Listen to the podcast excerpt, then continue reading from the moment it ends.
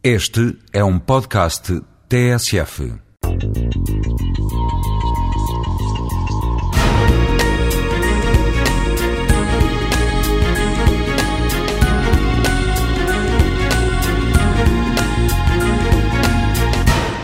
O risco poderá definir-se como um fenómeno aleatório com probabilidades de ocorrência limitadas e conhecidas.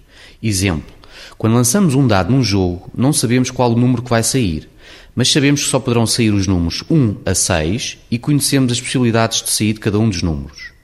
Outro conceito, diferente do risco, é a incerteza, que podemos definir como um fenómeno aleatório com probabilidades ilimitadas e desconhecidas. Exemplo: quando há algum tempo atrás foram publicados os polémicos cartoons do profeta Maomé num jornal dinamarquês, houve um boicote em cadeia pelos países árabes aos produtos das empresas dinamarquesas, como forma de repudiar aquelas publicações. Uma empresa dinamarquesa que exportasse naquela altura para os países árabes consumidores dificilmente poderia ter incorporado na análise a probabilidade de ocorrência daquele incidente com os cartoons. São diversos tipos de risco que emanam das ciências naturais, sociais e humanas e das poderosas interações entre elas.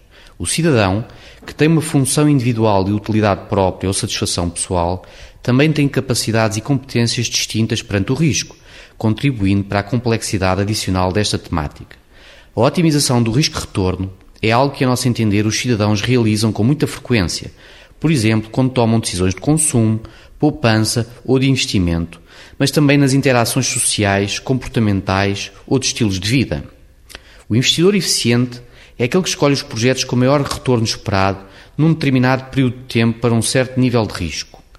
O gestor eficiente é aquele que procura otimizar a cada momento variáveis como a regulamentação, a tecnologia, a concorrência, a macroeconomia ou as preferências dos consumidores, a partir de um nível de risco pré-determinado pelos investidores. Resumindo, os gestores enfrentam a incerteza e os investidores o risco, sendo que ambos enfrentam a volatilidade, ou seja, a variabilidade com que um determinado projeto ou fenómeno se desenvolve. Para além da volatilidade, existem ainda outros conceitos que frequentemente se associam ao risco, como a perigosidade ou a sorte. Em nosso entender, a sorte ocorre quando a competência encontra a oportunidade, o que, como todos sabemos, dá muito trabalho.